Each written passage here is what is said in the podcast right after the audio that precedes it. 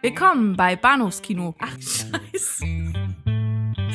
Willkommen bei Bahnhofskino mit Patrick Lohmeier und Daniel Gramsch.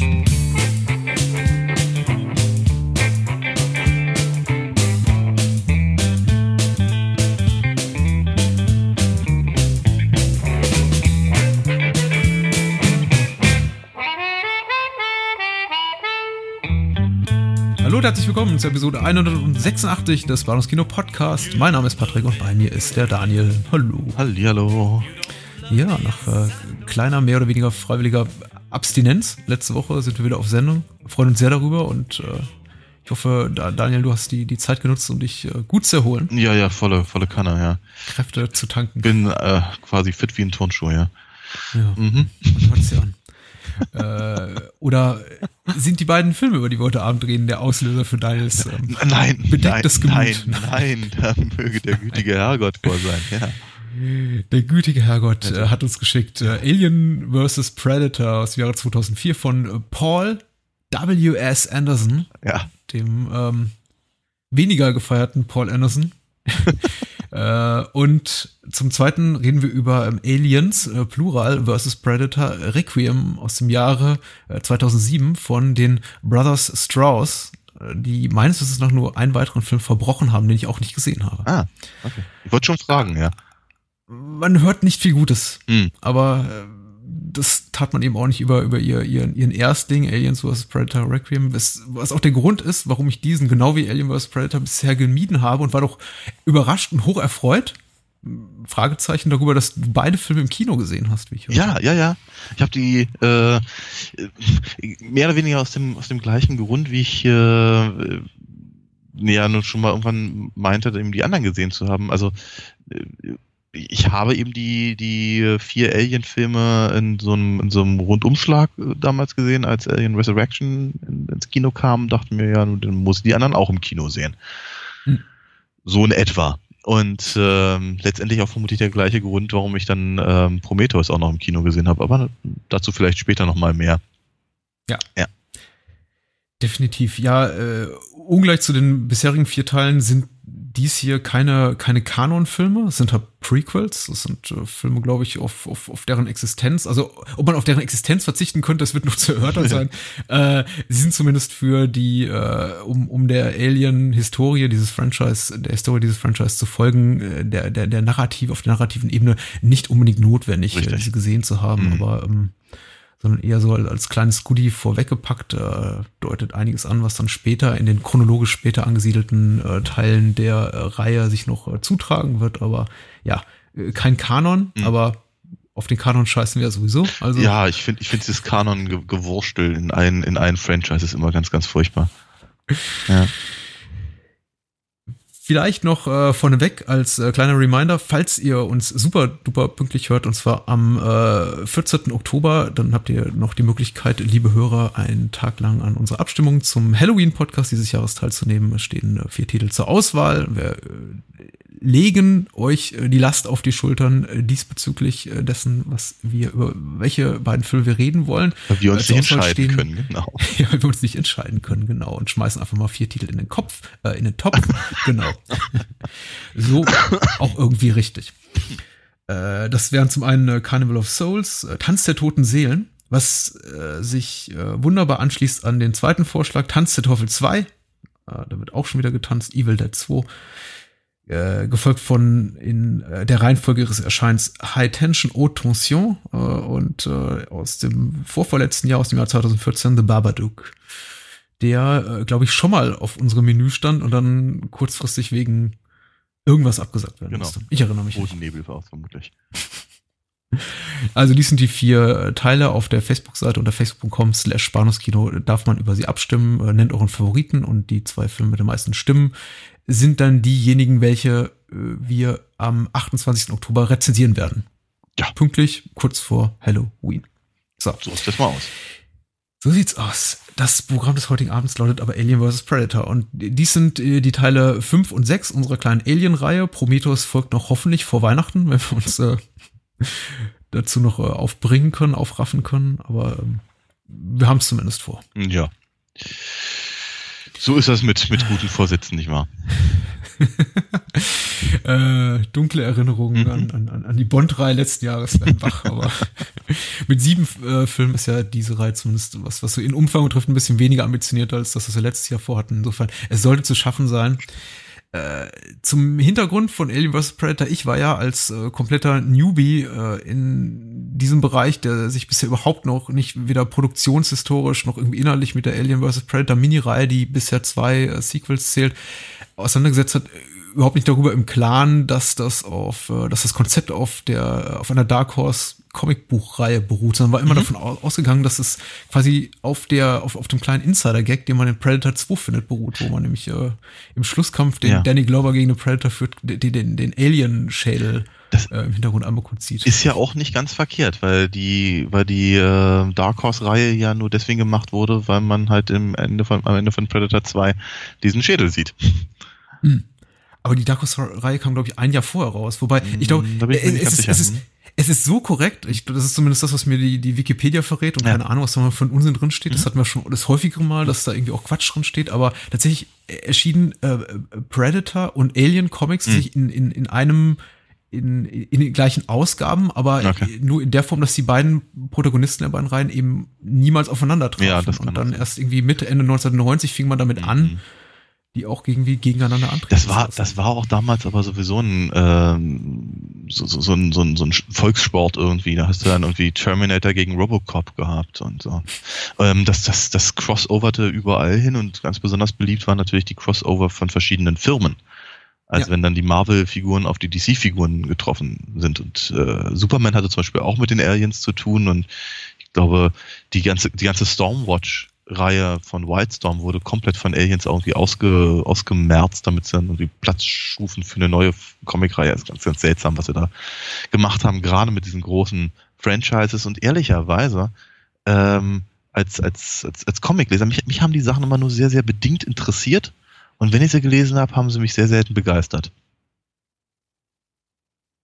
Ja, no. das lässt sich, glaube ich, auch auf, äh, auf andere Kunstformen übertragen. Ich meine, die, die Idee dieser, dieser Crossovers, genau, ist sehr, sehr, sehr, sehr populäres Konzept, vor allem irgendwie damals um, in den 90ern im Comic-Bereich, aber irgendwie geht ja auch im, im filmischen Bereich bis in die, in die Zeit der Universal Monster zurück. Ja, klar.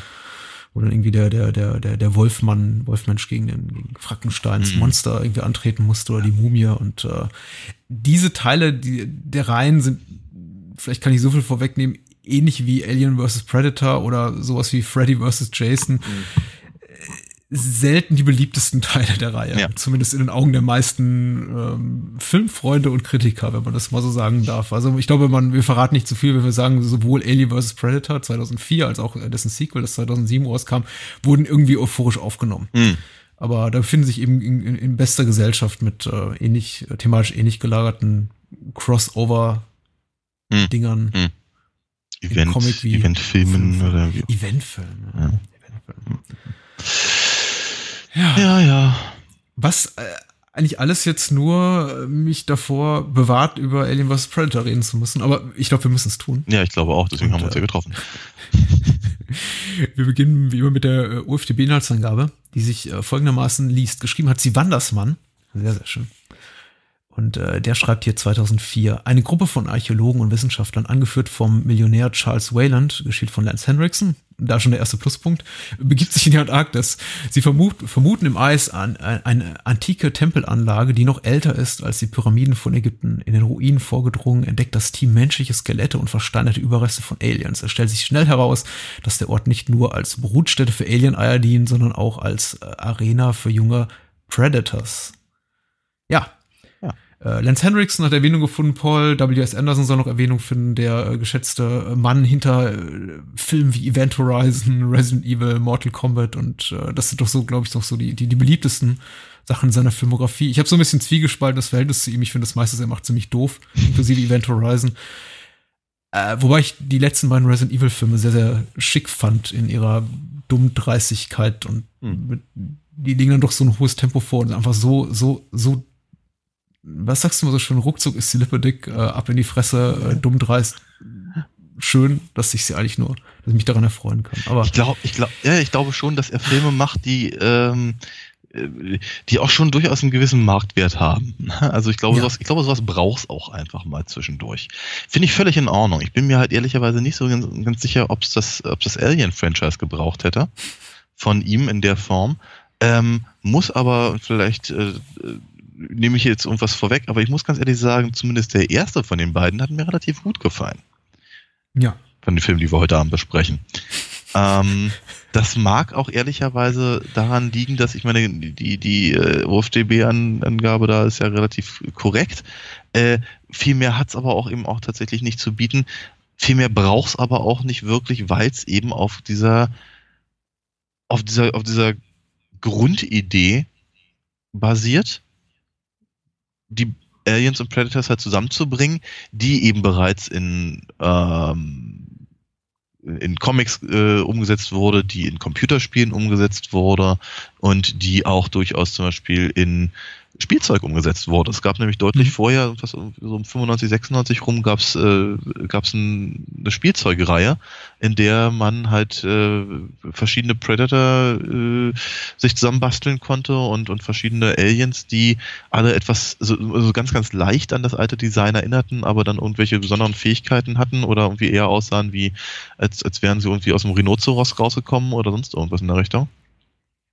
Ähm, offenkundig um die Spielzeugvielfalt äh, aufrechtzuerhalten. Und, aber was, was alle diese, diese Auswüchse dieses Franchises anging, sie hatten alle gemeint, dass die Aliens im Prinzip gezüchtet wurden, damit die Predat- Predators was zum Jagen haben.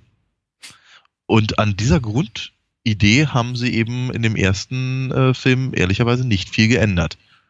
Nur, dass wir halt vielleicht noch von Denekens ähm, ähm, äh, äh, Pyramiden. Pyramiden-Idee damit reingebracht haben, ja. Äh, tatsächlich muss ich auch sagen, äh, ich war auch positiv überrascht von, von dem Film. Was jetzt nicht äh, so weit führen soll, dass ich am Ende unserer kleinen Rezension hier dastehe und sagen werde, ja, warum hat echt was gefehlt und ich bin froh, diesen Film endlich geguckt zu haben. Ich, ich, ich bin irgendwie froh, ihn gesehen zu haben, denn er tut zumindest nicht weh. Ich würde ihn so im, auch im, im, im Paul W.S. Anderson schon schaffen, irgendwo so im Mittelfeld einordnen. Aber ich hatte durchaus mein, meine Freude daran, Hm. denn äh, der Film bietet mir, äh, und das ist irgendwie einer der wenigen Fälle, glaube ich, in denen ich gar nicht irgendwie großartig überrascht werden wollte mit, mit neuartigen Ideen, Hm. äh, ziemlich genau das, was ich von ihm erwartet habe. Er bietet mir auch teilweise, was ich, was ich befürchtet hatte Hm. im, im, Vorfeld, aber er hat eben auch durchaus äh, sa, sa, seine hübschen Momente und auf die werden wir sicher auch noch zu, zu sprechen kommen. Ja. Äh, ich hatte irgendwie fast darauf gehofft, dass ich ihn schlimm finden würde, denn der, der Film hat im US-Kino eine relativ äh, doppeldeutige Tagline gehabt, die hieß äh, Whoever wins, we lose. Und äh, damit hätte man schöne Wortspiele über die Qualität des Films machen können. Aber das hat der Film auch nicht verdient. Nein, Ähm, nicht wirklich. Äh, es hat mich eher an, an eine Tagline erinnert von einem Film namens Pieces von Juan Piquet Simon, der äh, ein Splatterfilm aus den, aus, aus den frühen 80ern und äh, die, die Tagline von dem Film war eben mit dem, mit dem Bild von einer blutigen Axt untermalt mit den Worten äh, It's exactly what you think it is. und äh, das ist eben Alien vs. Predator. Das ist Ja. genau das, was ich äh, von dieser Art von Konzeptfilm, Ja. Event-Movie hast du es eben genannt, das auch sehr richtig äh, erwartet habe. Ja. Und äh, ist nicht verkehrt. Nein, überhaupt nicht. Es ist, aber es ist natürlich, ähm, sagen wir mal, vielleicht in der, in der, in der Predator-Reihe besser aufgehoben als bei den Aliens. Alleine Ja. deswegen, weil sich die Alien-Filme ja, mit, mit, mit unterschiedlicher Qualität, äh, aber dennoch äh, handschriftlich so dermaßen äh, unterscheiden und, und, und äh, untereinander ausmachen, dass jeder auch durchaus einzeln gesehen werden kann oder zumindest von, von unterschiedlichen äh, Zuschauern auch einzeln gut gefunden werden kann. Ähm, und das fehlt mir bei Andersons Version denn doch ein bisschen. Also mit Ausnahme von halt irgendwie, keine Ahnung, äh, in Zeitlupe fliegenden äh, Facehuggern und sowas. Ähm, fehlt mir, mir fehlt das Eigenständige, das, das, das, das, was eben den Film äh, von regulärer Actionkost abhebt. Und ich, ich, ich, ich finde ich find halt, er, er vertraut einfach zu sehr auf der, auf der, auf den Bekanntheitsgrad der Designs und darüber, dass sich das Mhm. Publikum eigentlich die ganze Zeit immer nur darüber freut, dass es eben überhaupt diese Viecher zu sehen bekommt und dass dann eben äh, die auch noch gegeneinander antreten, wie eben, naja, Freddy vs. Jason oder sowas. Ja. Und ja. da, darauf, Ja. darauf basiert das eben alles. Ich meine, habt- ah, Gott, ich meine, es sind, es sind einige der, der, der, wie soll ich sagen, der platitüdesten Plattitüden, äh, die, die, die, Dialogzeilen jemals äh, irgendwie in Hollywood äh, vorbrachten, äh, drin. Also es gibt also Fi- Figuren, die, die abziehbildhafter nicht sein könnten. Ähm, ein paar gar nicht so schlechte Schauspieler, die aber irgendwie trotzdem völlig überfordert oder vielmehr unterfordert zu sein scheinen von, von dem, von dem dummen Zeug, was sie da machen. Und so, so, so, so, so, äh, so nach, so nach Schema F inszeniert. So, im, im, Im Großen wie im Kleinen. Ja. Äh, Wirklich, also die, die, die, äh, die, ähm, die großen Schlachtszenen und, und, und, und Kämpfe sind halt genauso durchstrukturiert, wie man es halt gewohnt ist, wie, keine Ahnung, wie, wie, wie, wie, wie so eine, so eine Kleinigkeit, wie wenn eben hier die, ähm, ähm, äh, wie heißt sie? Äh, Alexa. Alexa, ja. Äh, dann hier den, den, den, den, den, diesen, diesen Pepsi-Kronkorken irgendwie äh, hochnimmt und, und ihn, ihn so, so, so, so, so seltsam in der, in der Faust festhält und denkt mir, boah, haben wir es auch eine Nummer kleiner. Oder vielmehr, es ist so, also das ist, ah, und und der Film ist voll davon, von, von diesen, diesen, von, von den immer gleichen Blicken, von den immer gleichen Bewegungen und, und, und den gleichen Sprüchen Mhm. dass er wirklich eigentlich sich nur von, von, von, von anderen Sachen unterscheidet, dadurch, dass eben HR Gigas Design drin ist und, äh, und äh, das äh, von wem auch immer der, der, der Predator stammt. Ja, ja, ja. Äh, ich, ich glaube, Gillis und Woodruff heißen die Herren, aber ich Ja, bin ja. nicht ganz sicher. Äh, einer von ihnen steckt auch im Predator-Kostüm. Ah ja. Aber du hast natürlich vollkommen, vollkommen recht. Also diese sehr, sehr äh, formelhafte Erzählweise, diese sehr klischeebeladene auch Art und Weise, Figuren einzuführen. Sebastian heißt, glaube ich, die Figur, der den, Kron, die, die, die den, mit dem Kronkorken mal rumspielt und irgendwie darüber sinniert, was es für eine Bedeutung für ihn hatte. Man erfährt es eben nicht äh, zuerst und äh, Alexa bekommt ihren Moment, die so ein bisschen die, ja, die, die Protagonistin des Films ist, was ich ja persönlich immer sehr positiv finde, aber was eben Anderson auch immer gerne macht, äh, seine, seine Hauptfiguren eben weiblich zu machen. Ja. Das, äh, Du, das nicht ist- unbedingt verkehrt. Ja, wollte ich gerade sagen, ja. Und das, das macht sie auch relativ gut, muss man ganz ehrlich Ja. sagen. Das ist, Aber die Art und Weise natürlich, wie die Figuren ei- eingeführt werden, so mit diesen kleinen persönlichen Momenten, hier Spud aus, aus Trainspotting darf Ja. erzählen, dass irgendwie seine Kinder zu Hause auf ihn warten Ja, ja. und äh, all diese, diese kleinen Momente, dieser, dieser äh, Getting the Team Together Sequenz, in der eben alle, alle zusammenkommen und aus unterschiedlichen Erdteilen zusammengeklaubt werden, um dann irgendwie diese Antarktis-Mission zu starten. Das ist natürlich, ähm, ja, äh, relativ beliebig und Ja. äh, auch, auch, auch wirkungslos. In, in, Ja. Wo, wobei, ich, wobei ich ganz ehrlich sagen muss, so gerade gerade wenn eben äh, Wayland da seine seine Experten zusammen äh, äh, stellt und ihnen erzählt, was sie eben gefunden haben und weswegen sie an, eigentlich alle da gerade auf diesem auf diesem Eisbrecher äh, sind. Auf jeden Fall hat mich das deutlich mehr überzeugt Mhm. als bei Prometheus. ja. Weil da, bei, ja, weil bei denen hatte ich zumindest das Gefühl, okay, die, die sind Experten, die wissen, wovon sie reden. Ach, du meinst, sie haben sich nicht äh, die, die, die Helme abgerissen irgendwie in, in toxischer Umgebung. Ja, zum. Beispiel, ja. Ja, ja. Und, du, Also, Duzi, äh, Duzi mit, mit, mit, mit, mit komischen Pflanzen gemacht, ja. Mhm. Die Art und Weise, wie der Film beginnt oder strukturiert ist, zumindest so in der ersten halben Stunde, in den ersten 20 Minuten, ergibt durchaus Sinn für die Art von Geschichte, die er erzählt. Und ich finde eigentlich, das ist auch so die Phase des Films, in dem der Film auch am, am meisten Neues zu bieten hat, eigene Ideen, überhaupt die Tatsache, den Film im Jahr 2000, äh, 1904 beginnen zu lassen, diesem Ja. kleinen Prolog in der Antarkt Hütte in der Antarktis äh, mit, dem- mit, mit, dem Forscher und dann ins Jahr 2004 zu springen und eben Lance Henriksen zu zeigen als Ko- Konzernchef, Doktor, Professor, wie auch immer, Wayland. Mhm.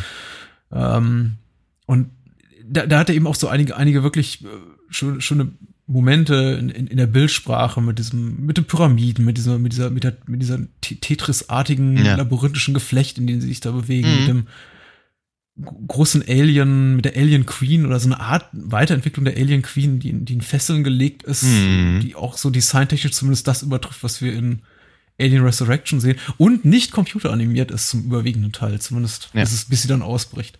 Ja. All das sind so die Momente, wo ich dachte so, ah, ich glaube, der Film ist de deutlich besser, als ich als ich es mir erhofft hatte, erwartet ja. hatte, aber er bietet eben leider. Irgendwann hört es dann eben auf. Eben, genau. Ich würde sagen, also äh, an, an irgendeiner Stelle geht ihm halt so ein bisschen die, die eigenständige Puste aus. Also, nein, eigenständig ist wirklich zu viel gesagt, weil er ist eigentlich zu keinem Zeitpunkt eigenständig. Aber zumindest die, äh, die, der, der Versuch, seinen eigenen, seine eigene, eigene Markierung irgendwie zu, zu hinterlassen. Hm. Ich glaube, das, das hat er durchaus, äh, wie du ganz richtig gesagt hast, am Anfang zu, zumindest, zumindest glaube ich, den, den Ansatz oder den, den, den Anspruch, ähm, das bereits Gesehene, wie gesagt, Computerspiele, Comics, Bücher, Spielzeug, ähm, filmisch halt umzusetzen, sodass die Fans sich nicht auf den Schlips getreten fühlen. Das ist auch durchaus eine Kunst. Ähm, ja, aber ich äh, befürchte eben auch, dass der Film halt den, spätestens wenn es halt ins, ins zehn kleine Negerlein-Prinzip abdriftet, und einer nach dem anderen halt irgendwie äh, dahin gerafft wird, hört es eben einfach auf, gut zu sein. Mhm. Weil die ganzen, die ganzen, ähm, die Voraussetzung ist da, habe ich so das Gefühl. Diese, du hast gerade gesagt, dieses, äh, das, die Pyramide, die sich halt immer wieder verschiebt, in alle, glaube ich, zehn Minuten waren es. Was ich fand eine, eine, eine, eine hübsche kleine Idee, aber eben den, äh, die, die Figuren eben wieder durch irgendwelche Gänge irren zu lassen und dann kommt halt an irgendeiner Seite ein, ein Alien raus. Das hatten wir halt schon sehr, sehr häufig und meistens mitreißender. Ja, ja mitreißender, weil also es ist ja nicht so, dass die äh, im, im, weitesten Sinne immer mit so Ripley als Hauptfigur, vielleicht abgesehen vom ersten Teil, wo Ripley sich eben erst so diese, diesen Protagonisten also Hauptprotagonisten-Status irgendwie so, so erkämpfen muss.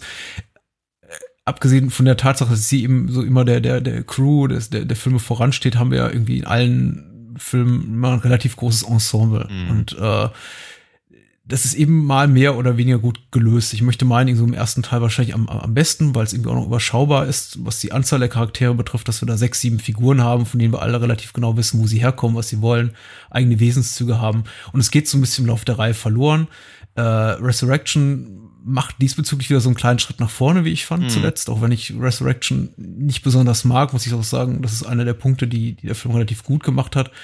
Und bei Alien vs. Predator sind wir leider wieder so im Alien 3 Territorium insofern, dass wir wirklich nur zwei, drei Figuren haben, nämlich Alexa, vielleicht Spud, einfach, äh, ich habe nicht mal den Namen seiner Figur ja. gemerkt, also ja.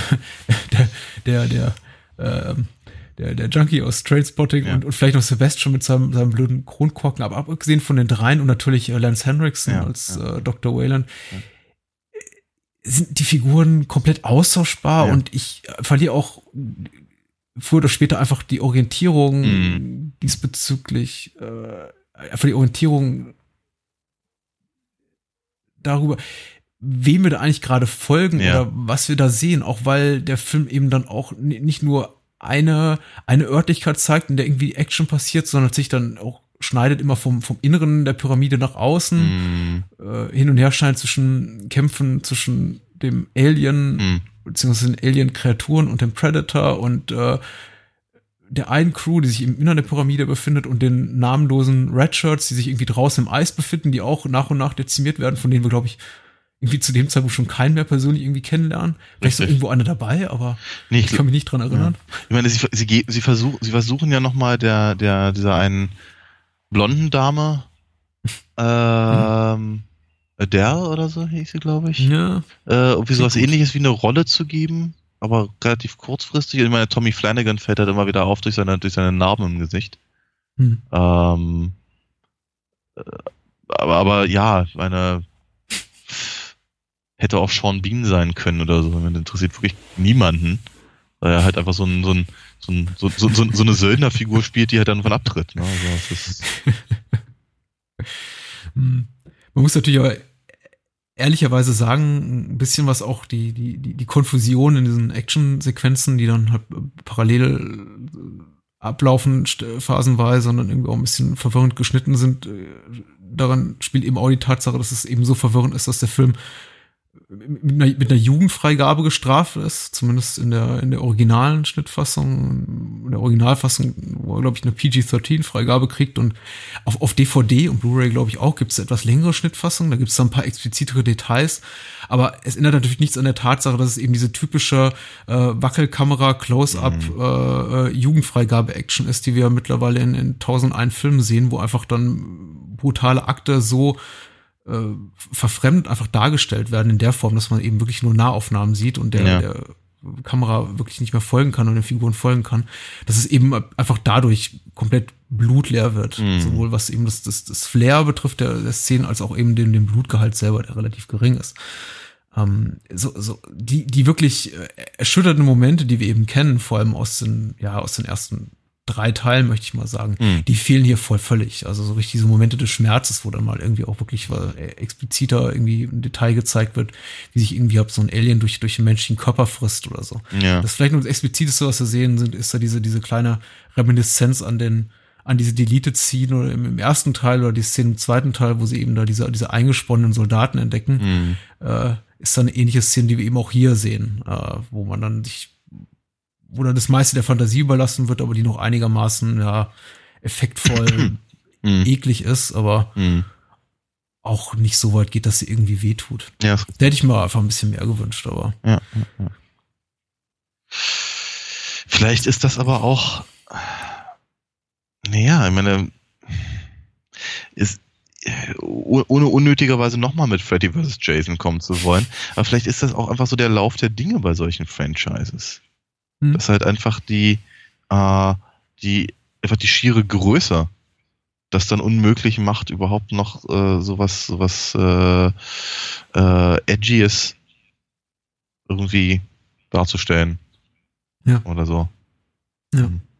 Also ein Problem, das Alien vs. Predator nicht hat, äh, vielleicht, ich, ich weiß nicht, ich möchte vielleicht ein bisschen noch mehr im Detail darüber, darüber reden, ja. über das Sequel sprechen, aber äh, ein Problem, was eben äh, die Alien vs. Predator nicht so hat wie jetzt vielleicht andere äh, Crossover-Konzepte wie Freddy vs. Jason oder äh, weiß nicht, der irgendwie der, der Wolfsmensch gegen die Mumie ist, äh, dass äh, keiner der beiden Gegner wirklich klar im Vorteil mhm. dem anderen ist, weil es so ein bisschen auch dieses Freddy vs. Jason Crossover geplagt hat. Denn Freddy ist eben so diese, diese omnipotente Figur, die irgendwie die Träume aller Menschen kontrollieren kann und auch äh, Jason quasi wie an, an, an, an Fäden so äh, mhm. äh, durch, durch, durch den Plot führt.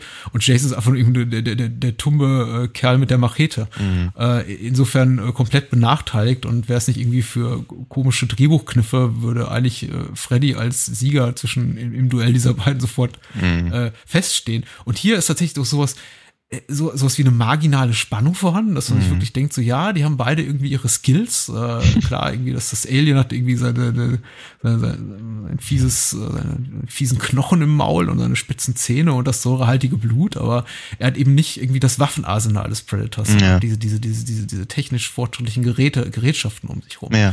Und äh, da gibt es tatsächlich also, theoretisch sowas wie Spannung. Natürlich. Ob das jetzt ja. gut umgesetzt wird, ist ja. eine andere Frage. Ja, ich meine, dass, dass natürlich die, die, äh, die Aliens nicht einfach prinzipiell, also die Xenomorphen, nicht prinzipiell im Vorteil sind, ist einfach schon mal dadurch gegeben, dass sie eben offenkundig eben äh, zumindest an der Stelle da ähm, gezüchtet werden, damit die, äh, damit die, die, die Predators initiiert werden können. Das scheint ja so eine Art Ritus zu sein. Mhm. Oder wie auch immer. Das ist auf jeden Fall irgendwas, was sich wiederholt, irgendwie alle 100 Jahre, wenn sie dann gerufen werden, um dann eben die große Jagd da irgendwie einzuläuten. Was auch immer. Aber äh, ich muss nochmal gesagt, so richtig aus dem Fenster gelehnt haben sie sich halt einfach mit dieser, mit dieser Mythologie halt auch nicht unbedingt. Aber sie ist, sie ist verhältnismäßig handfest.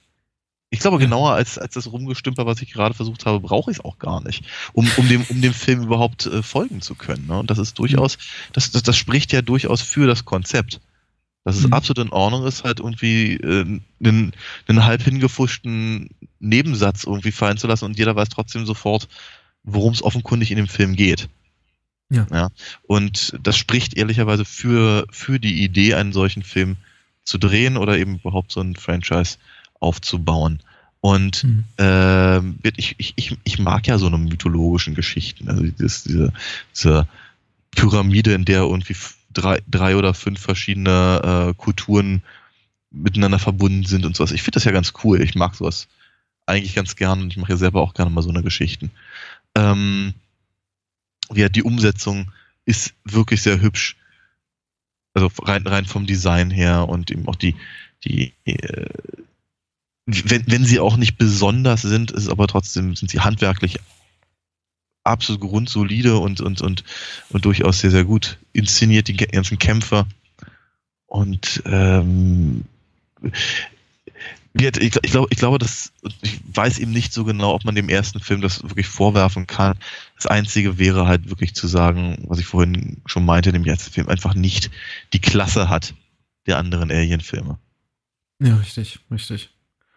Und ja, teilweise ist eben, und äh, deswegen überrascht ja auch die, die, die Wahl von Paul W.S. Anderson als Regisseur für die Reihe, dass ich eben die Produzenten für ihn entschieden habe und nicht für irgendwie für einen Filmemacher, der sowas hat wie eine eigene Handschrift und ein bisschen ambitionierter ist, was irgendwie äh, äh, ästhetischen Anspruch oder irgendwie die, die, die, die, die, die narrative Ebene des Films angeht, dass sie eben gesagt haben, okay, wir holen uns einen etablierten Franchise und einen Videospielverfilmungsregisseur, der irgendwie äh, bereits diverse mittelgroße Hits für mittelfiel Geld äh, produziert hat und da können wir uns eben relativ sicher dessen sein, dass er und, uns genau das abliefert, was wir von ihm erwartet haben. Ja. Und daran, das ist eben auch so eine, so eine Grundvoraussetzung, die da gebaut wurde, die da geschaffen wurde, an der der Film eigentlich letztendlich irgendwann, irgendwann scheitern muss, insofern, dass er eben dann doch relativ austauschbar, relativ banal, relativ ja unmutig, fast fast gefällig irgendwie wirkt. Mhm. So, er bietet eben hier mal ein bisschen Fanservice, dort mal irgendwie ein bisschen eine, eine neue kleine Idee. Wir haben auch bereits äh, erwähnt, was uns jetzt irgendwie gut an dem Film gefallen hat. Und der Film wagt sich ja auch in den ersten 20, 30 Minuten so ein paar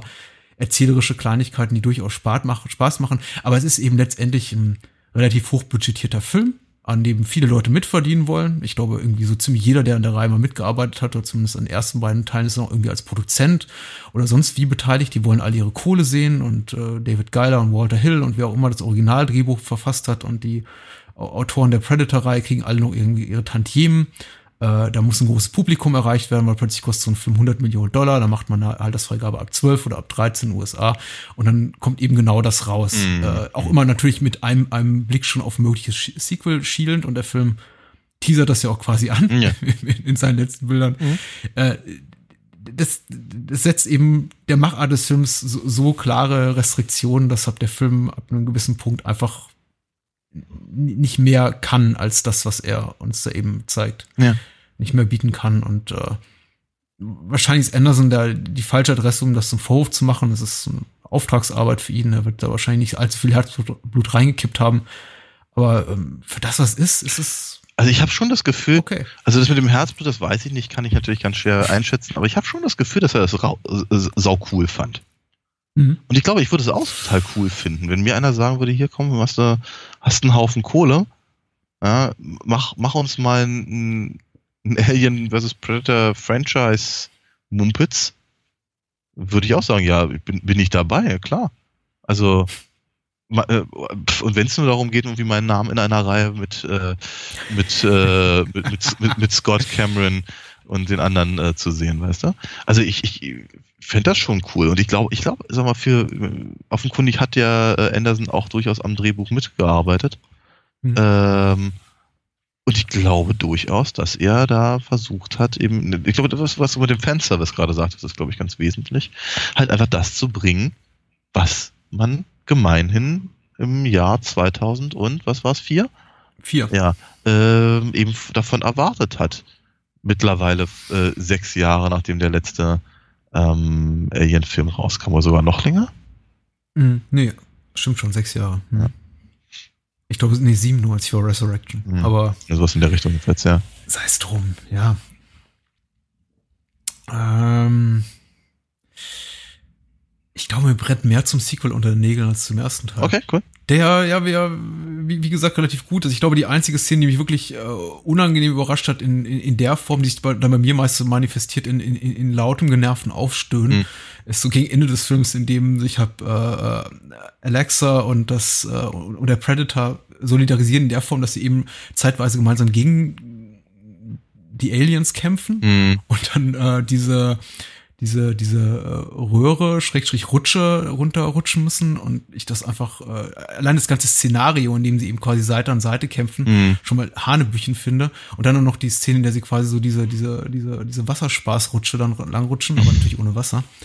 Auch, auch äh, tricktechnisch einfach, einfach übel fand. Und Mhm. irgendwie ein bisschen, ein bisschen traurig war, dass dieser Film auf dieser relativ schwachen Note auch endet. Mit diesem auch ganz sehr, sehr aggressiv angeteaserten Sequel, dass es, glaube ich, nicht nö- nötig gehabt hätte. Und äh, Mhm. so wenig ich jetzt irgendwie, ich bin kein großer Fan der Marvel-Filme, aber ich finde es ich finde es ich find's angenehmer, irgendwie dem Zuschauer auch ein bisschen die, die Wahl zu lassen und äh, so, so ein bisschen ein Sequel-Teaser dann auch irgendwie im Abspann zu Ja. äh, verstecken, mehr oder weniger verstecken, Mhm. sodass der Zuschauer zumindest die Möglichkeit hat, das irgendwie so ein bisschen auch, auch, auch, auch zeitlich vom Rest der Handlung zu trennen und Ja. einen befriedigenden Abschluss zu bieten und einfach zu sagen, so, und die letzte Szene äh, zeigt jetzt eigentlich euch nur, äh, weist euch nur darauf hin, dass ihr nicht die ganze Geschichte kennt und dass es natürlich weitergeht und Mhm. ihr möglicherweise jetzt noch Jahre warten musst, Ja. äh, bis die Geschichte fortgesetzt wird, was dann ja auch schlussendlich der Fall war. Und Ja, äh, ja, ja.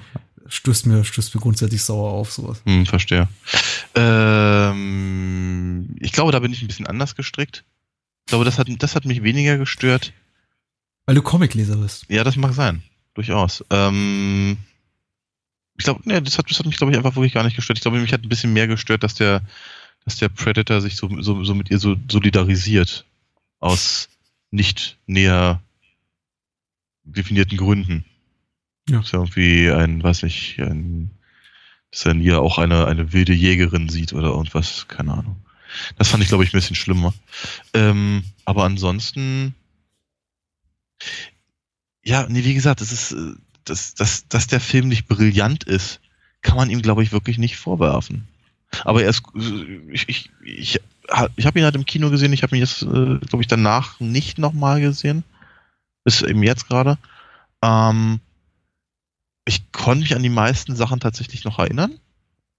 Und ähm, hätte es vermutlich nicht von alleine sagen können, aber als der Film dann lief, dachte ich, ja, ja, stimmt, so und so war's. Ähm, ich fand, einen, einen niedlichen Ansatz, im Prinzip äh, so eine Art äh, Idee zu entwickeln, warum ähm, äh, warum die Firma dann halt später bei Ripley ähm, äh, eben nicht nur Wayland heißt, Titanic. sondern eben Ja. offenkundig eben von den Viechern weiß und wie lange sie halt danach schon suchen und dass sie, dass sie offenkundig die ähm, das Gesicht des, äh, des ursprünglichen Firmenchefs halt immer wieder in ihre, in ihre ähm, Androiden halt verbauen, fand ich irgendwie auch eine nette Idee. Die jetzt nicht unbedingt neu ist. Nein, aber ich fand trotzdem. Die ja aus Alien 3. Ja, ja, aber ich fand's einfach, mein Gott, Lance Henriksen passt meistens, fand ich. Und ähm, nee, wie gesagt, also das, das sind das sind so Sachen, die mir eigentlich durchaus gefallen haben. Mhm. Ja. Immerhin gibt's doch Sachen, die uns gefallen haben. Ja, ja. an- Alien vs. Predator. Wobei, wobei, ich muss wie immer vorwegschicken, wir unterhalten uns ja im Vorfeld nicht über äh, unsere Meinung zu dem Film. Insofern, vielleicht, vielleicht überrascht du mich jetzt äh, vollkommen, indem du sagst, auch das Sequel mochte ich ganz gerne. Ich will, nicht, Aber ähm, bitte? ich will ja nicht lügen, sage ich. Nur für den blöden Äh, Witz. wir werden sehen.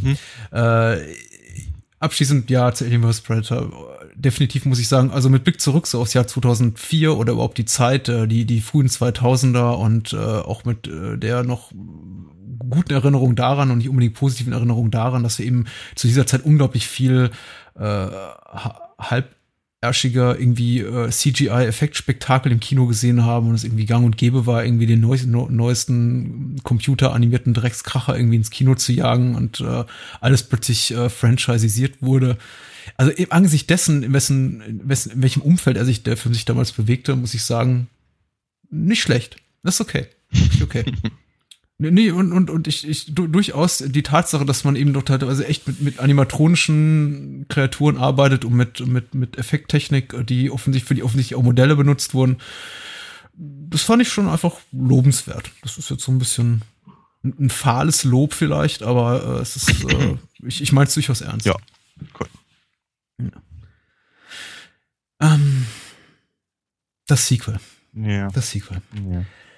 Alien vs. Predator Requiem. Hm. Äh, von den Brothers Strauss. Meines Wissens nach beides Effektspezialisten, beide noch relativ jung. Damals, glaube ich, noch in ihren Zwanzigern. Äh, so die, die erste große Chance, jetzt auch als, als Regisseursduo zu beweisen. Äh, befinden sich da in, in, in guter Gesellschaft mit einigen anderen bekannten Brüdern, die das irgendwie auch ganz gut hinbekommen haben. Sie äh, jedenfalls dann 2007 auf dem Regiestuhl und äh, der Name des Sequels lautete da Alien vs. Predator Requiem und die OFDB gibt dir witzigerweise als Arbeitstitel an Survival of the Fittest. Aha. Sehr, okay. sehr witzig finde und äh, es klingt es, es klingt wie ausgedacht, aber ja, okay so doof wie der Film ist, vielleicht war das tatsächlich mal irgendwie ein Titel, der ernsthaft erwähnt wurde, den aufs Kinoplakat zu packen. Naja, was wir dann gemacht haben, war eben Requiem und äh, die Inhaltsangabe zu Requiem bei der UFDB liest sich folgendermaßen. Hier schreibt Brezelburger.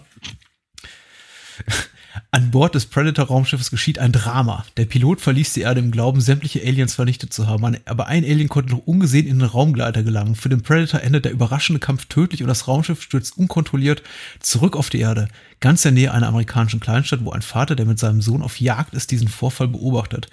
Als diese sich neugierig dem Absturzort nähern, müssen sie schnell feststellen, dass es Überlebende an Bord gibt. Davon ahnen die übrigen Einwohner noch nichts, die ihrem täglichen Treiben nachgehen, während ein Predator auf seinem Heimatplaneten den tödlichen Zwischenfall in dem Raumschiff bemerkt.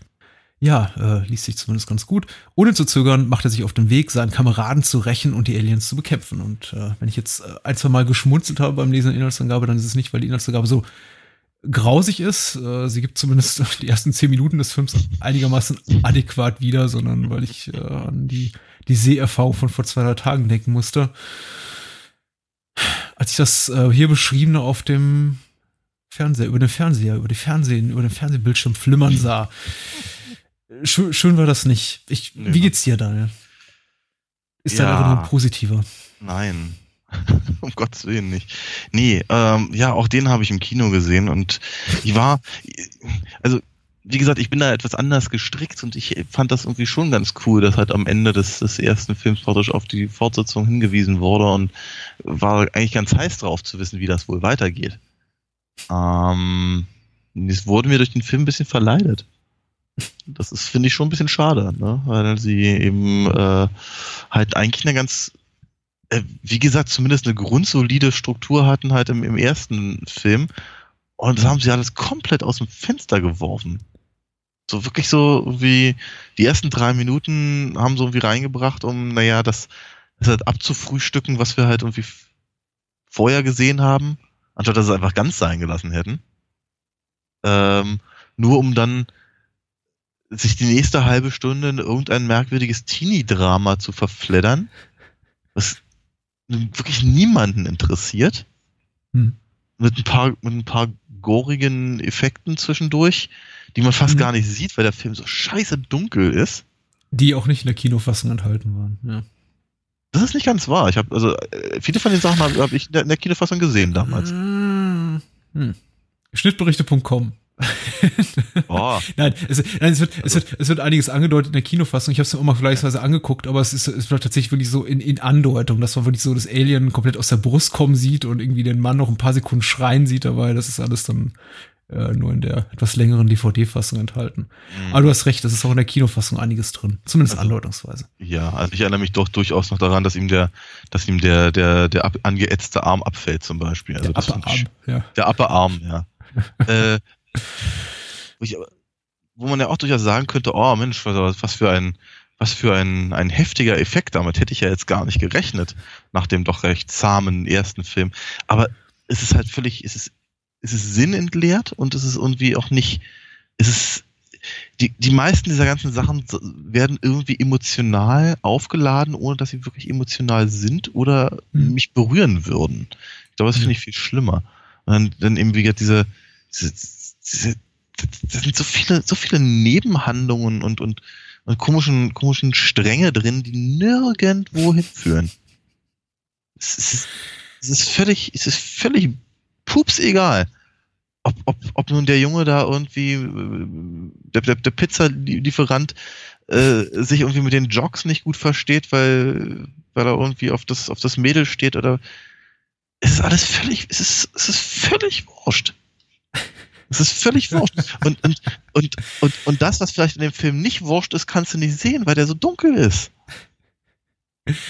Ja, ja, ja. Ich, äh, mir, mir tut's auch so ein bisschen, ich find's fast so ein bisschen schade, dass wir in dieselbe Kerbe schlagen müssen, du hast absolut recht. Ich meine, eine der Sachen, die am, am deutlichsten, am heftigsten kritisiert wurde an Alien vs. Predator Requiem, ist einfach die Tatsache, dass der Film unglaublich dunkel ist. Und äh, ich meine, selbst ein hübscher Effekt wie der äh, abgetrennte Arm oder das Alien, das aus der Brust springt, da des Jäger, Jägermannes und äh, einige andere ganz nette Effekte eben einfach verloren gehen in, in, in der Dunkelheit. Vor allem in einigen Szenen, und der Film spielt sich eben auch zum Teil ab in der Kanalisation. Ja.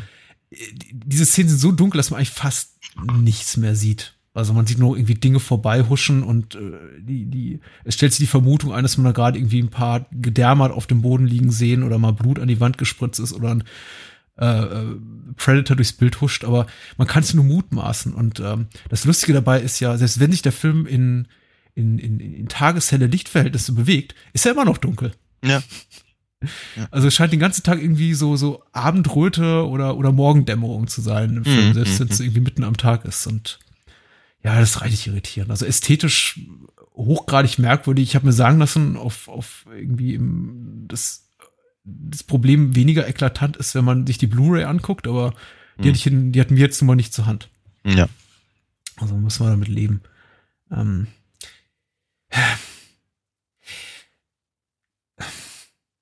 wo fangen wir an? Wo fange ich an? Ich fand den Film wirklich beschissen. Also er war wirklich, äh, der, der Film ist, der Film ist äh, in, in vielerlei Hinsicht einfach hochgradig inkompetent. Und er ist hm. dabei nicht äh, ununterhaltsam. Er ist dankenswerterweise relativ kurz. Ich glaube, er dauert irgendwie rund 95 Minuten. 95 Minuten, bis der Abspann einsetzt. Der Abspann ist äh, sehr lang, dankenswerterweise. Ja. äh, frisst schon mal eine Menge Filmlaufzeit auf und wir sind dann irgendwie, uns bleiben nur 95 Minuten, durch die wir uns mehr oder weniger durchquälen müssen. Und er hat seine Momente zumindest, in denen er unterhaltsam ist. Aber er ist selten aufgrund der, der, der, richtigen Dinge unterhaltsam, sondern er ist eigentlich nur, also für mich meistens nur deswegen unterhaltsam, weil ich mich eben sehr gut amüsieren konnte über ihn.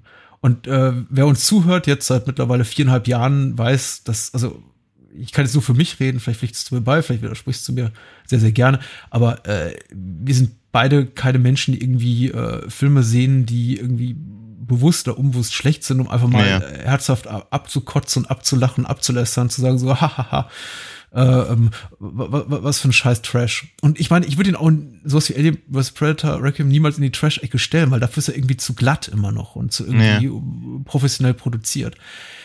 Aber er ist in seiner, er ist in seiner Naivität und äh, in dem, was er eben zeigt, diese, die, die, diesen Geschmacksverirrungen, die er irgendwie zur Schau trägt und die Art und Weise, wie er sie zeigt, so einfach komplett daneben mhm. betreffen die ganze Tonalität und die äh, Geschichte, die er erzählen will dass, dass man sich eigentlich nur darüber amüsieren kann.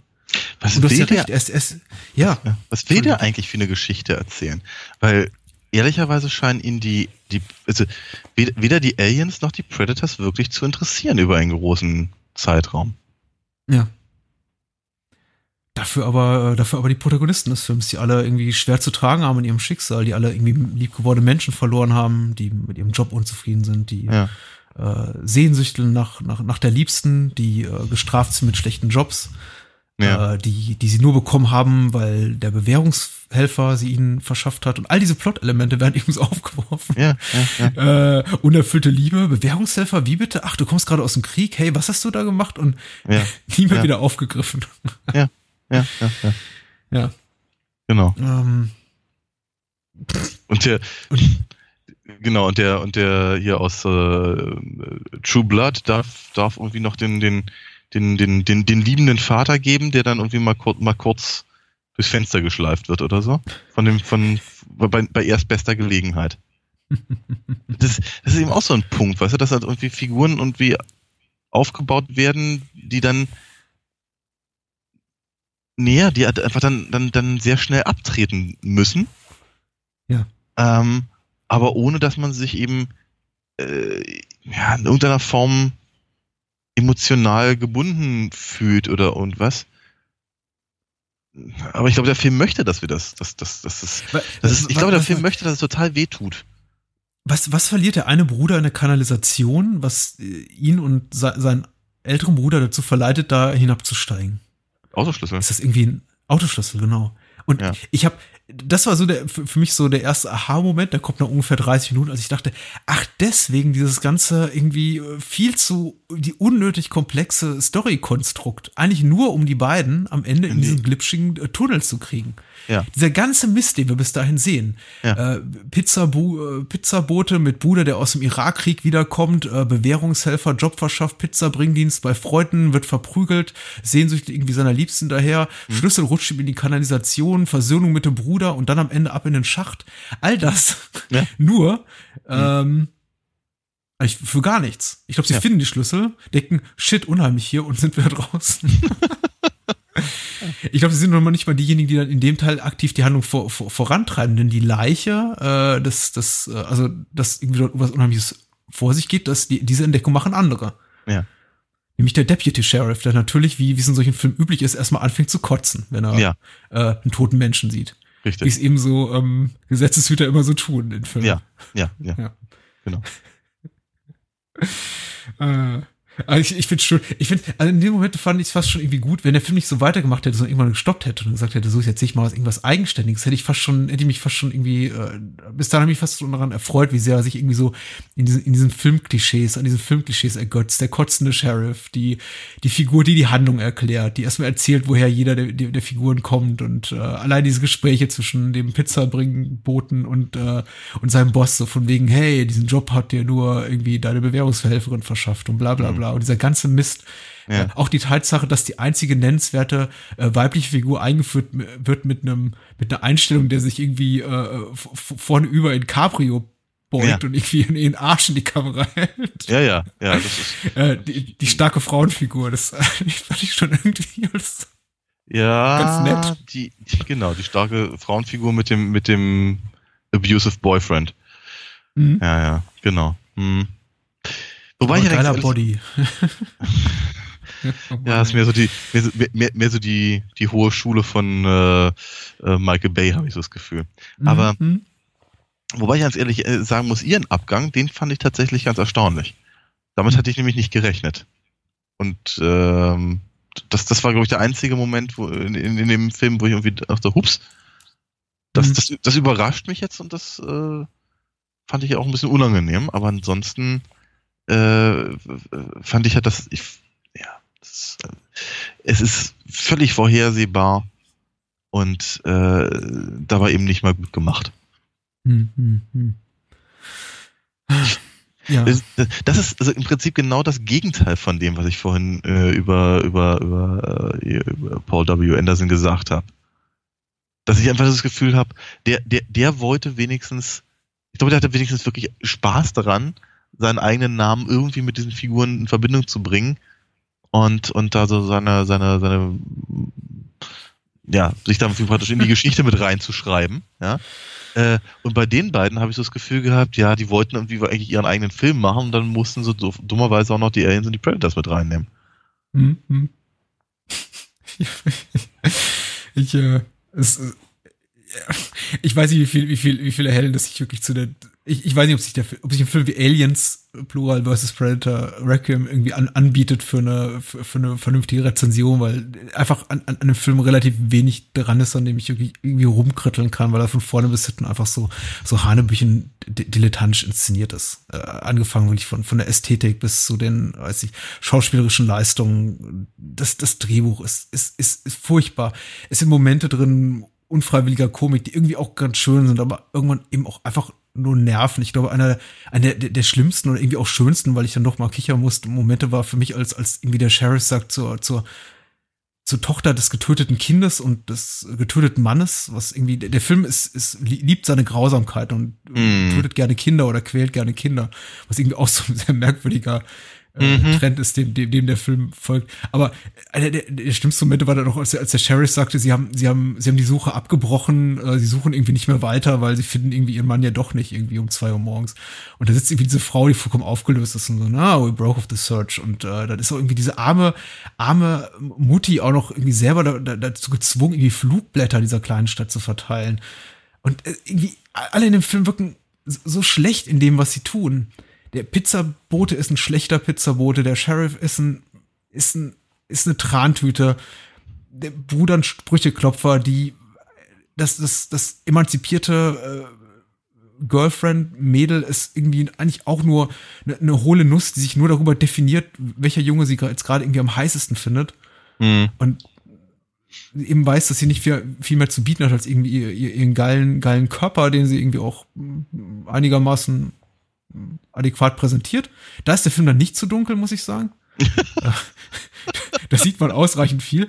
Aber äh, das sind alles so, das sind alles ganz schreckliche, schreckliche Menschen, inklusive dieser, dieser Jay und Silent Bob abklatsche, die sich da irgendwie nachts in diesem Drugstore befinden. Die sind nicht wirklich Richtig. wie Jay und Silent Bob, aber das sind irgendwie zwei so, aber so Kiffer-Dudes, die da rumhängen, nur um 30 Sekunden später getötet zu werden. Ja.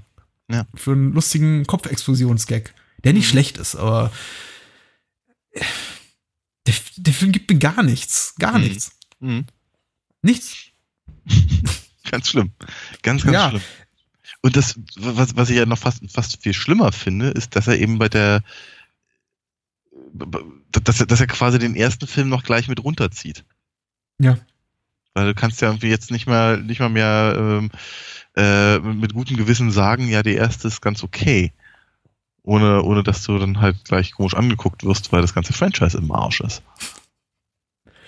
Ja. Er folgt auch diesem Trend, den ähm, den Alien 3 zumindest angestoßen hat, also die Idee angestoßen hat, aber jetzt irgendwie nicht, nicht, nicht, nicht zu Tode geritten hat, nämlich dem Trend den, den Xenomorph mit allem irgendwie auf, auf, auf genetischer Ebene zu, zu, zu, zu verbinden. Äh, hm. Dort war es, da, da, da war es ein, ein Hund, Schrägstrich, eine Kuh und hier ja. ist plötzlich irgendwie ein Hund, ein Mann, eine Frau, ein Kind und äh, äh es gibt plötzlich irgendwie, äh, der Predator natürlich selber, der auch noch zum, zum Predator-Alien wird ihr wird einfach alles in, in den Genpool reingeschmissen und dadurch irgendwie auch das, das ganze Konzept und die Bedrohlichkeit, die bedrohliche Aura der beiden Antagonisten komplett irgendwelcher Effekthascherei zum Fraß vorgeworfen. Total ja. schade. Ja, ja, ja. Richtig. Und, ähm, letztendlich sieht man aber auch nicht genau, wer der überhaupt ist, ob es jetzt irgendwie der, der Predator-Alien ist oder. Das fand ich auch ganz, ganz schrecklich, dass man, dass man äh, sehr, also vor allem dann im Schlusskampf wirklich nicht mehr auseinanderhalten kann, wer eigentlich gerade wem die, die, die, die, die Fresse dick haut. Hm. Also ganz, auch ganz seltsame Entscheidung. Ja. Gewalt gegen Kinder. Also, weil ich es eben erwähnt habe, und ich möchte es irgendwie nicht nur das irgendwie bei, bei dem kleinen Jungen äh, belassen, der relativ explizit getötet wird, ja. relativ früh im Film, sondern eben auch, dass da irgendwie noch die, die, die schreiende Tochter ist, der irgendwie der Frau des äh, Kriegsheimkehrers, wenn ich es irgendwie richtig in Erinnerung habe, der irgendwie dauerhaft nur am, nur am Plärren ist, weil es irgendwie auch, weiß ich nicht, ich weiß, warum sie es gemacht haben, aber äh, das macht sich irgendwie weniger nervtötend. Aber richtig übel fand ich dann, als man wirklich äh, den, ist es, ist es, ist es der, äh, ich glaube, es ist, äh, es sind die Aliens plural, die sich plötzlich irgendwie, die plötzlich über, über eine unbewachte Säuglingsstation herfallen. Ja, ja, ja. Da dachte ja. ich dann schon, das war schon so ein Moment, wo ich dachte so, ah Leute, wisst ihr, ihr macht ihr immer noch ein ab, ab zwölf äh, Teenie-Party-Film, wisst ihr? Ja, ihr, ihr, müsst ja. jetzt hier nicht äh, äh, Salo und die 120 Tage von Sodom oder sowas machen. Also das ist einfach, es ist einfach, es ist einfach so eine, es ist so eine komplette Geschmacksverirrung und ja. ein, ein, ein, ein, ein gezielter Tabubruch, der in dieser Art von Film vollkommen deplatziert einfach das ist. Das siehst du ja völlig falsch. Das ist total edgy. ja, das ist, das ist, das ist, weißt du, das, ernsthafterweise, und da kommen wir wieder zurück zu der, der Comic-Nummer, äh, äh, weil ähm, das ist im Prinzip genau die gleiche Ebene, auf der sowas wie Authority oder sowas funktioniert. So diese, diese, diese Sachen, die auch etwa zu dem Zeitpunkt und was, was Anfang der 2000er bis Mitte der 2000er irgendwie total angesagt waren, weil, weil eben, was ich, Superman und Batman hauen halt irgendwie Leute immer nur um oder durch irgendwelche Wände durch, aber es passiert nicht viel mit denen. Nein, das ist, mhm. das ist total geil und angesagt, wenn ein Superheld irgendeinem Superschurken die Faust halt quasi direkt durch den Kopf rammt und man noch irgendwie Teile von der Schädeldecke und, und, und, und Hirn und möglichst noch ein halbes Auge irgendwo rumfliegen sieht. Boah, geil. Mhm. Geiler Scheiß, sag ich dir. Und genau, genau auf dieser, auf dieser blöden Fanboy-Ebene funktionieren eben genau so eine Sachen, die sie halt in, in äh, im, im, im, hier zweiten AVP da gemacht haben. Das ist, das ist so, das ist, das ist Fanboy-Flachgewichse. Ernsthaft. Mhm. Wirklich ganz, ganz schrecklicher Natur. Das ist, natürlich ist es eine, eine, eine, ähm, eine ähm, Geschmacksverirrung und es ist natürlich auch gezielt, aber damit wollten sie vermutlich zeigen, was für eine unglaublichen Bad Boys sie doch sind. Ja, ja.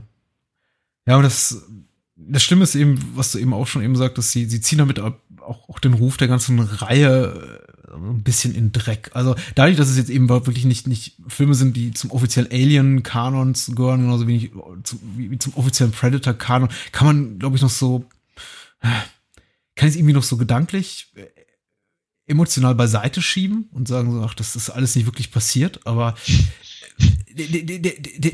der Film referenziert eben ständig die, die, die, die alten Filme der Reihe in mhm. seiner Bildsprache, in ja, ja. der Namensgebung seiner Charaktere. Dallas heißt, glaube ich, der männliche Protagonist. Ja, und gibt's diese, Get to the Chopper. Ja, all, alles mögliche, diese Kamerafahrt hoch zur gehäuteten Leiche, eins zu eins die Einstellung wie ein Predator, diese, das ist das Alien im Profil bei der äh, wenig beneidenswerten äh, Servierkraft, die dann relativ ja. zügig umgebracht wird. Eins zu eins die Einstellung, wie wir es irgendwie aus Alien 1 und 3 kennen mit Ripley. Ja. Und ja. all diese Momente, in denen ab der Film eindeutig die, die, die, die, die ersten eins bis drei Teile, sagen wir mal, der Reihe referenziert in seiner Bildsprache. Mhm. Die, die wirken so unverdient einfach in diesem Film. Also ja. nicht nur kann es der Film einfach nicht, er kann keine Story erzählen, er schafft es einfach nicht, ohne irgendwie in, in, in Plattitüden auszuweichen, seine Geschichte unnötig kompliziert zu machen, irgendwie äh, schlechte, farblose Charaktere zu bieten, die nur Scheiße reden, auch sich irgendwie dieses, dieses alten, blöden Klischees, wovon, glaube ich, eine äh, ähm, irgendwie eine Serie wie The Walking Dead in Gänze lebt, nämlich die Tatsache, dass irgendwie im Angesicht der Gefahr alle Menschen zu Arschlöcher werden, Arschlöchern mhm. werden, eben bis ja. auf die Helden und äh, irgendwie dann anfangen Kinder zu verprügeln und äh, rumzufluchen. Also abgesehen davon, von diesem ganzen Mist fängt er dann auch noch damit an. Zu sagen, mhm. und hier, guck mal, hier ist unsere kleine Hommage an Alien und hier ist unsere kleine Hommage an John McTiernans Predator und, ach, und der Film hat sich überhaupt nicht verdient. Ja, das ist ah. richtig. Und ich finde, bäh, ist wirklich richtig. Ist ein, ja, ich, ich, ich, ich, ich bin in der letzten Viertelstunde eingeschlafen tatsächlich. Ich musste, noch mal, musste dann nochmal zurückspulen und mir das nochmal angucken, aber es war auch schon sehr spät.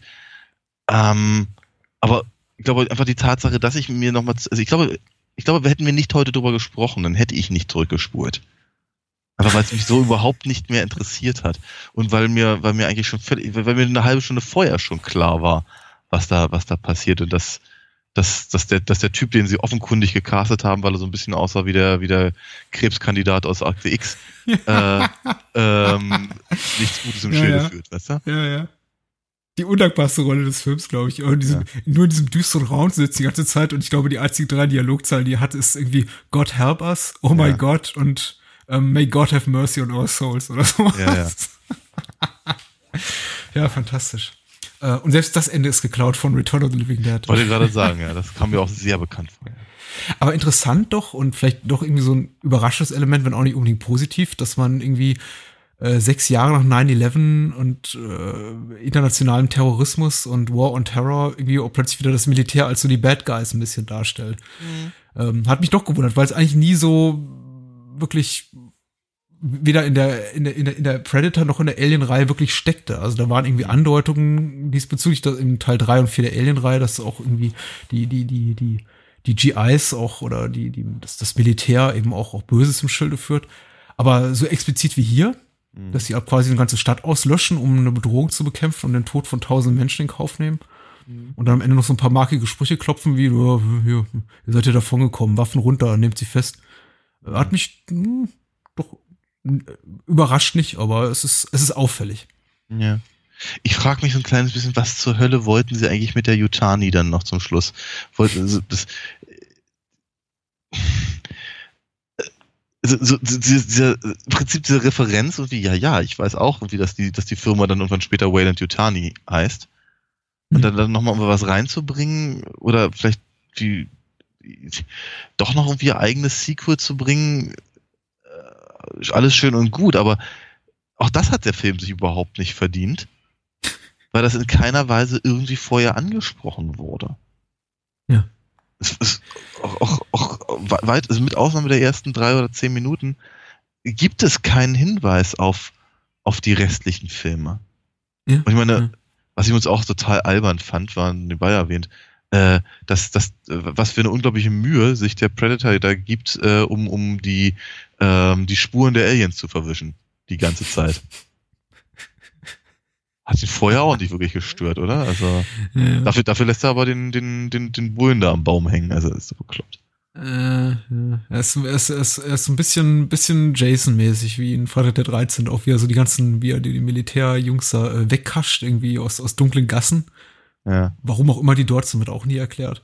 Der Film erklärt so vieles nicht. Also es wäre wirklich unglaublich inkonsequent in der Art und Weise, wie seine Figuren handeln, wie der Predator handelt, wie die Aliens handeln. Das ist alles sehr, sehr merkwürdig. Auch die ganze Geografie des Ortes ist mhm. merkwürdig, mhm. wie, wie, wie, wie die springen von Location zu Location. Plötzlich sind sie in diesem alten äh, Stahlkoloss-Warenhaus und dann ja. in einem Krankenhaus und dann sonst wo und äh, in, in der Mitte einer, einer Kreuzung, auf der übrigens auch Autos fahren. Nicht viele, aber es fahren Autos. Irgendwie bricht dann äh, der, der Predator hervor, unten aus der Kanalisation ein, ein Koloss von einem Unwesen und die Autos fahren im Hintergrund einfach weiter.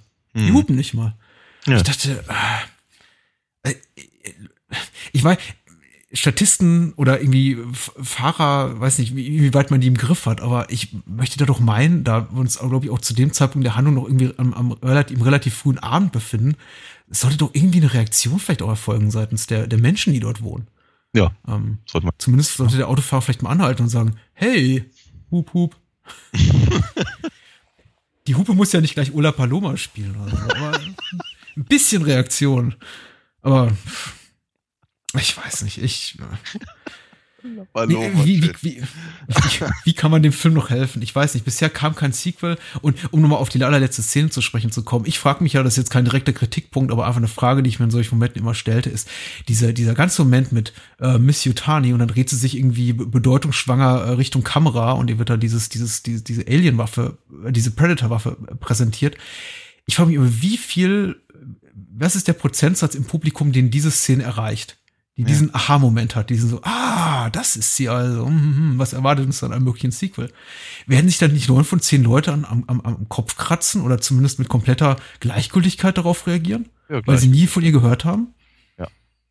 Ja. ja. Ich, ich, hatte, ich glaube, ich hatte den Film damals mit, mit, mit einem Kumpel im, im, äh, im Kino gesehen, der ja. auch die anderen Filme kannte, aber sich nie Gedanken darüber gemacht hat, wie denn die Firma heißt. Ähm, ja. Und dem erklärte ich das auch. Und dem, selbst nachdem ich es ihm erklärt hatte, fand das uninteressant. Also von daher. Mhm. Denn ich meine, man, man, man kann sowas auch wirkungsvoll machen, wenn man eben weiß, auch welche, welche Klientel man bedient und wenn man halt eine Figur auch hat, die sehr, sehr eine Ikone, sagen wir, ihres Genres ist. Ich meine, die letzte Szene von, daraus entstand ja auch Freddy vs. Jason, die letzte Szene von Jason Goes to Hell endet damit, dass, dass, dass, dass Freddys Kralle aus der Hölle kommt und irgendwie ja. Jasons Hockeymaske dann irgendwie zu sich runterzieht. Und jeder, der die, der, der äh, Freddys Messerhand sieht, weiß, ah, okay. Mhm. Ähm, was, was, was Phase ist, Alter. Aber in dem Fall, ich meine, man muss einfach schon, schon eine gehörige Portion Nerdigkeit oder Fanboyigkeit mitbringen, um, ja. um zu begreifen, was irgendwie auf was, was hier referenziert wird. Und äh, das finde ich als, als Szene, um den Film damit enden zu lassen, doch arg äh, so das mhm. komplette Gegenteil von einem Knalleffekt. Mhm. Ja. Ach, so ein Scheiß, ey. Ach, Mann. ja. Noch was? Nee, kein Bock nee. mehr. Ich habe keinen Bock mehr. Wir haben nur gar nicht darüber geredet, was wir nächste Woche machen, aber äh, ich schlage mal vor, wir reden über 1998. 98, Oder machen wir was ja? anderes? Nö, 1998 ja? ist gut. Ich glaube, es ist war ein gutes Jahr.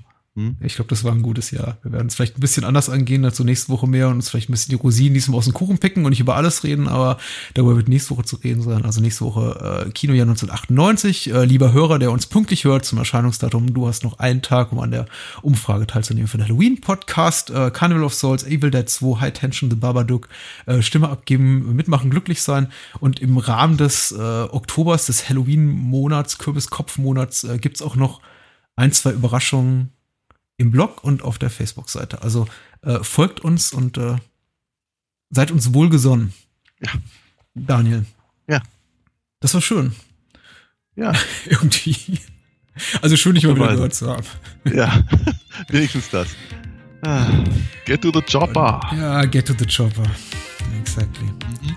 Ciao, ciao.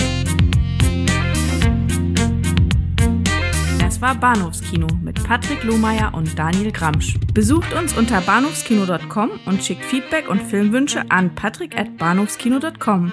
Bei Facebook, Twitter, iTunes und über alle bekannten Podcast-Apps sind wir natürlich auch zu finden. Unter alinafox.de könnt ihr Daniels Comics lesen und bestellen. Alina Fox Hörspiele sind übrigens bei Amazon, Audiamo und überall dort erhältlich, wo es etwas auf die Ohren gibt. Natürlich auch im gut sortierten Einzelhandel. Vielen Dank fürs Zuhören und adios!